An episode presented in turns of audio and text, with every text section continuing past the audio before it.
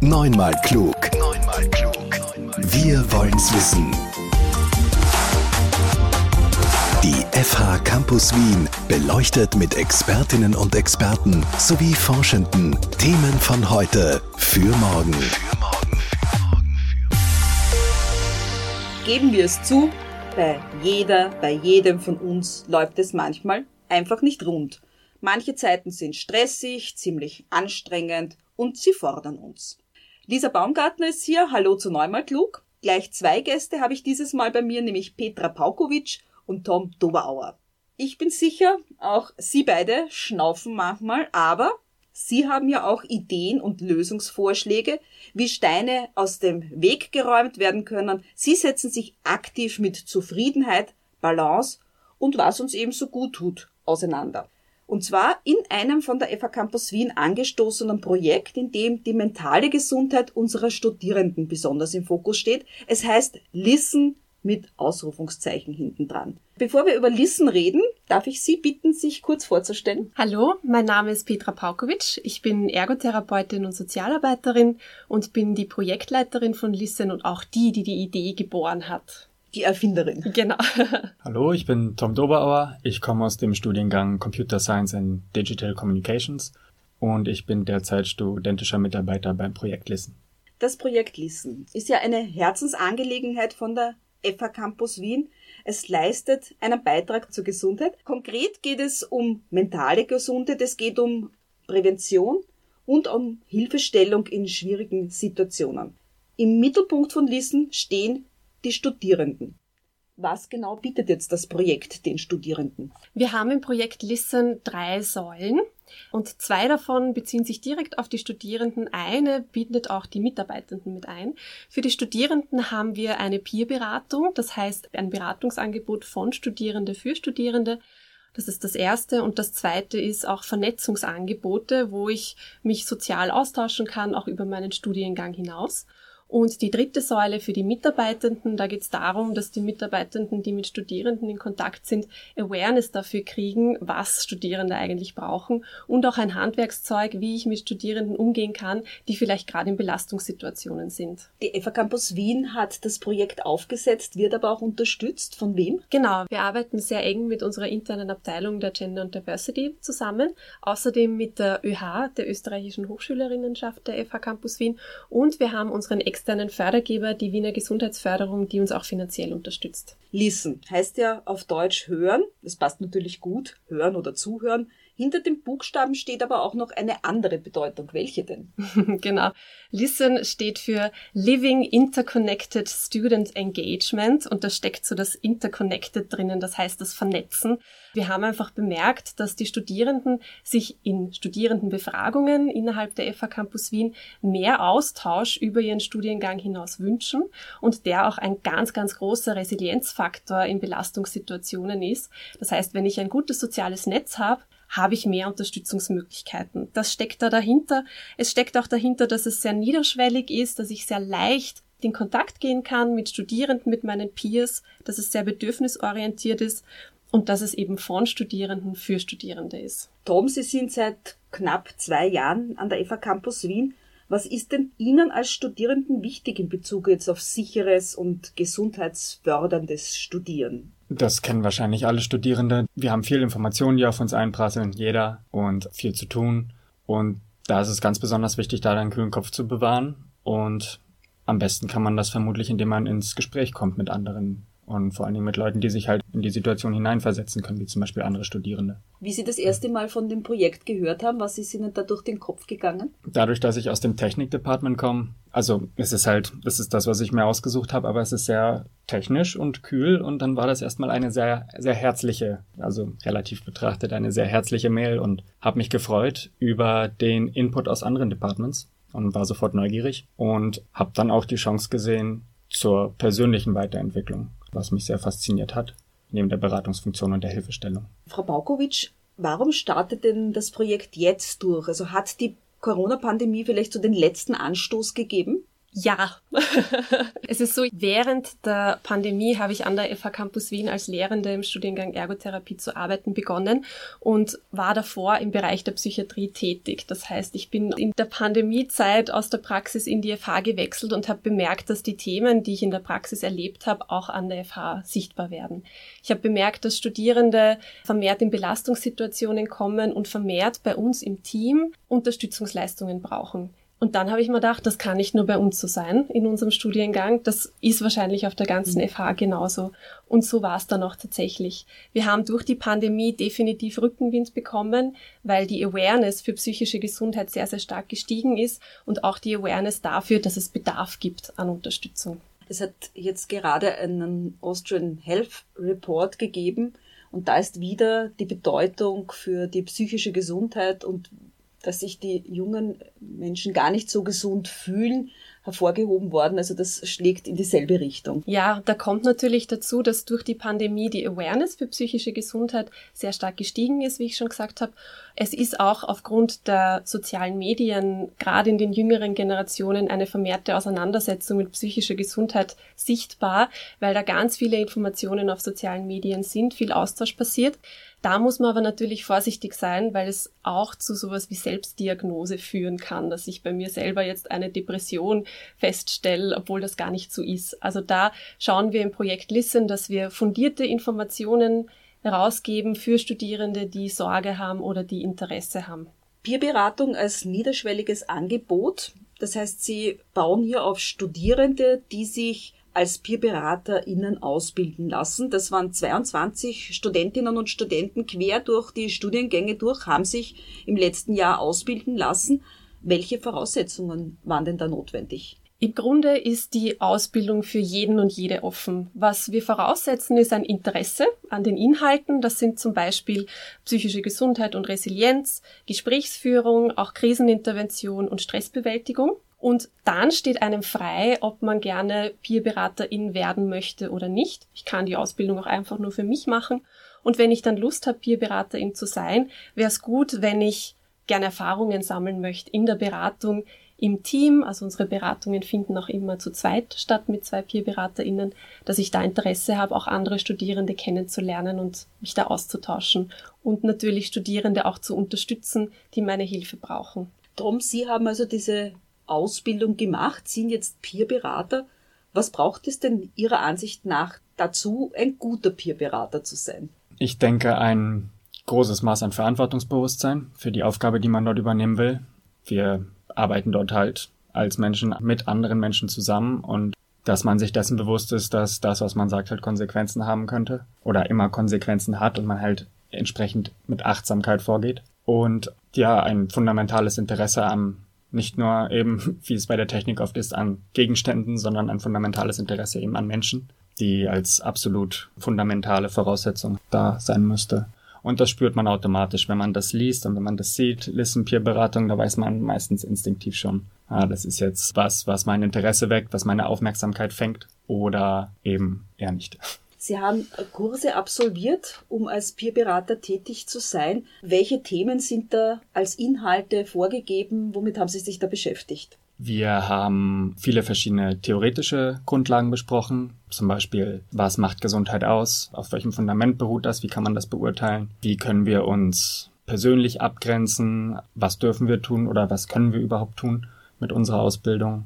Dann sind wir weiter zu Gesprächstechniken gekommen, mhm. wie man jetzt eine Lage sondiert, so gesagt, wie man richtig einschätzt, wie die Intensität sein könnte des Problems oder in welche Richtung des Lebens das abzielt, also in welche Domäne. Und dann haben wir viel gelernt, was man zum Beispiel eher nicht machen sollte, also diese ja. persönliche Abgrenzung. Ja, oftmals ist es dann, wenn man sich für so ein Projekt meldet, dann hat man das innere Bedürfnis, automatisch jedem zu helfen, der mit irgendeinem Problem daherkommt. Und dass man da halt sagt, dass die Lösungsfindung eigentlich tatsächlich erstmal nicht im Fokus steht, sondern das Zuhören. Und dass wir da die richtigen Techniken haben und vorsichtig sind. Dann sind wir weiter, zum Beispiel Krisenintervention haben wir gehabt. Also wenn es dann auch wirklich an die sehr ernsten Inhalte geht, wie wir uns damit fühlen. Und wir haben das auch geübt im Setting mit Geschichten, die wir uns gegenseitig erzählt haben, mhm. also wahren Geschichten.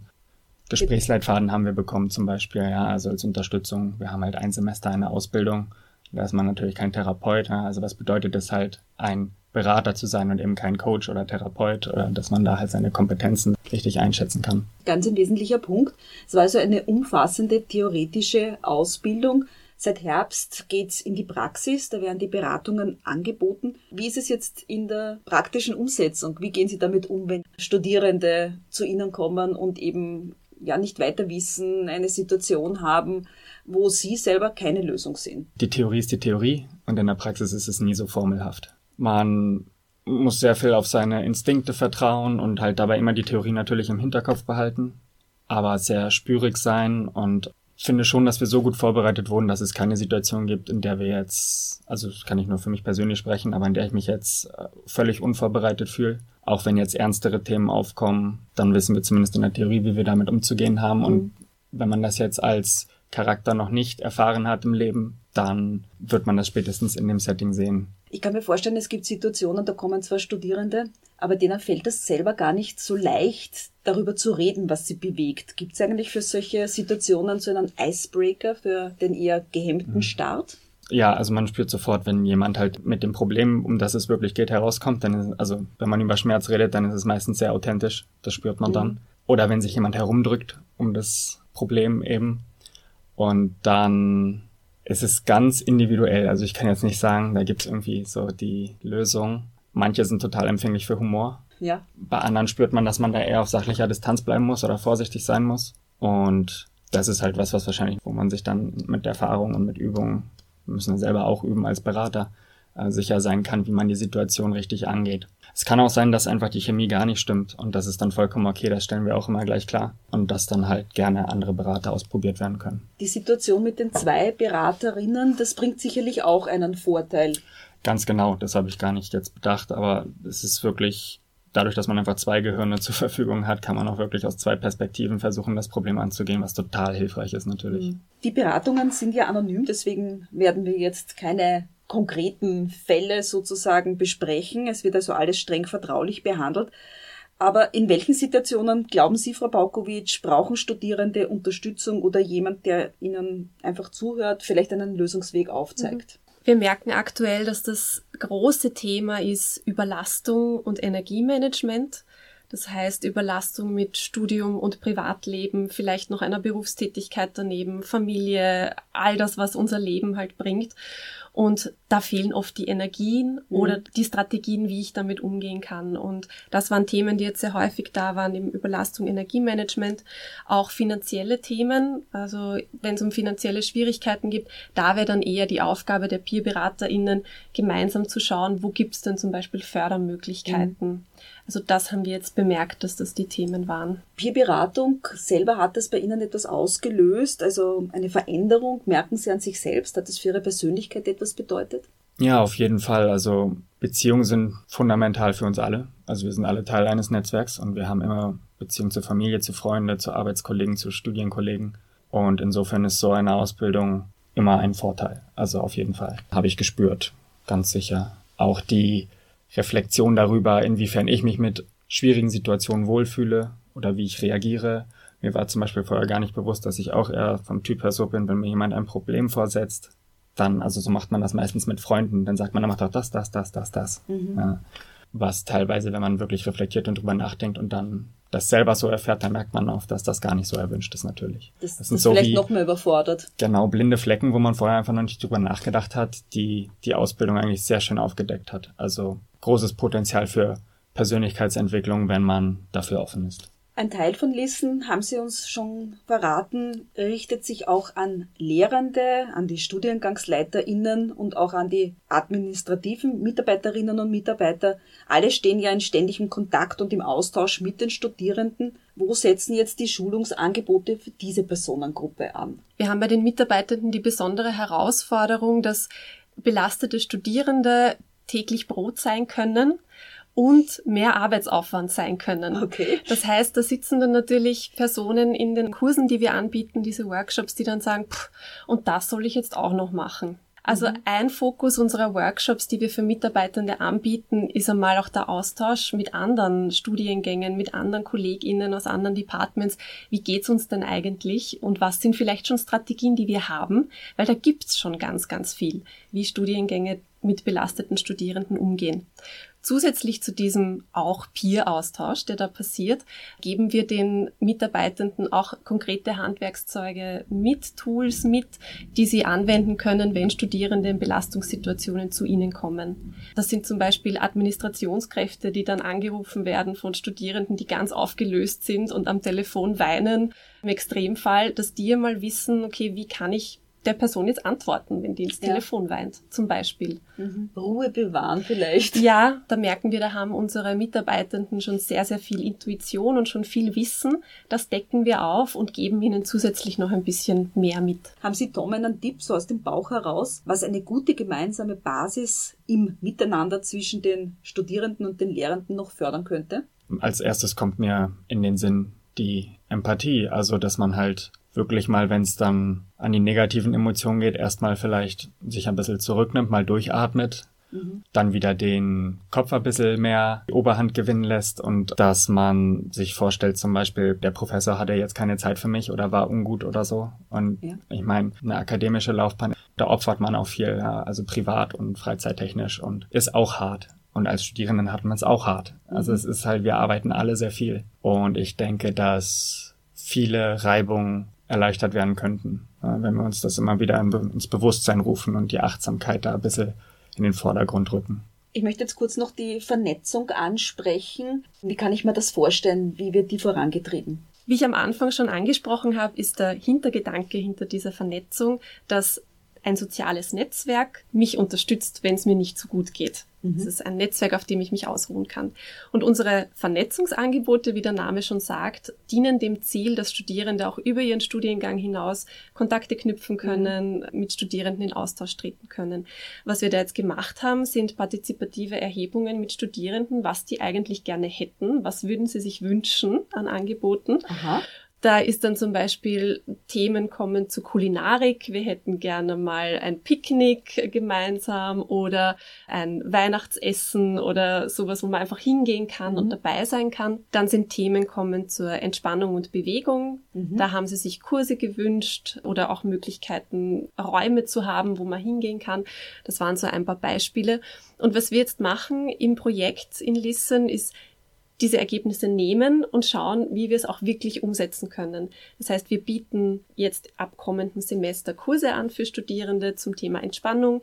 Wir bieten Open Lectures an. Jetzt haben wir eine im Jänner zur Klimakrise und Climate Anxiety. Also mhm. wie geht's mir damit? Mhm. Wir planen auch schon ein Picknick. Also wir versuchen das aufzugreifen und da einfach wirklich Möglichkeiten zu bieten. Das heißt, der Gemeinschaftsgedanke wird geschärft und dadurch fühlt sich der Einzelne, die Einzelne ganz einfach besser.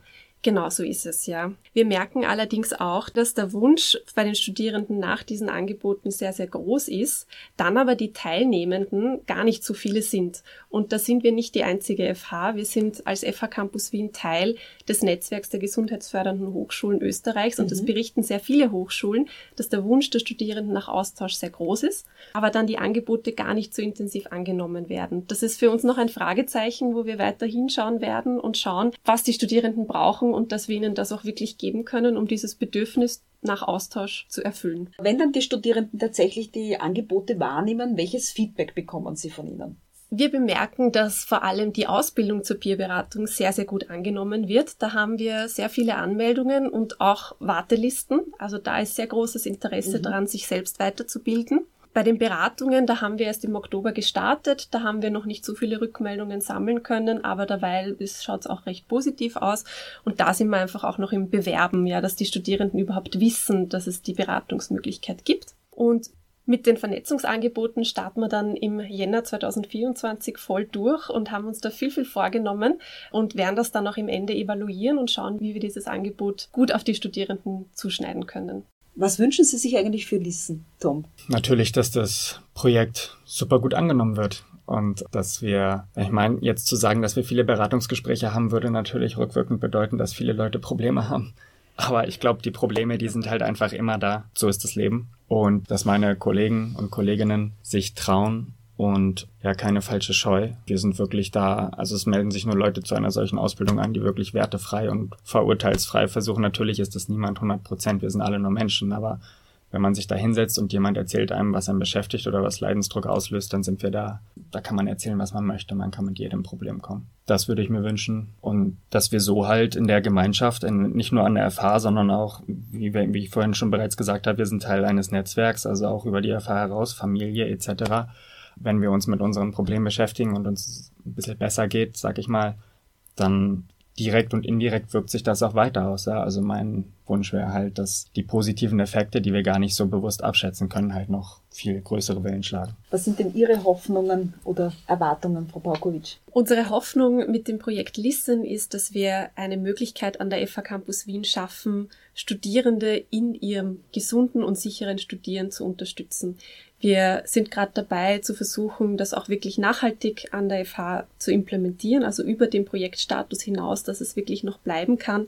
Und da haben wir auch sehr positiven Rückenwind von Seiten der Fachhochschule, was uns sehr, sehr freut. Allgemein ist meine Hoffnung, dass das Thema psychische Gesundheit weiterhin im Diskurs bleiben kann, dass es nicht wieder in der Schublade verschwindet und dass wir damit einfach viele Studierende auch unterstützen können in ihrem Studienalltag und damit ihr Studium auch abzuschließen. Neunmal klug. Der Podcast der FH Campus Wien über Wissenschaft und Wissen für die Zukunft. Für die Zukunft.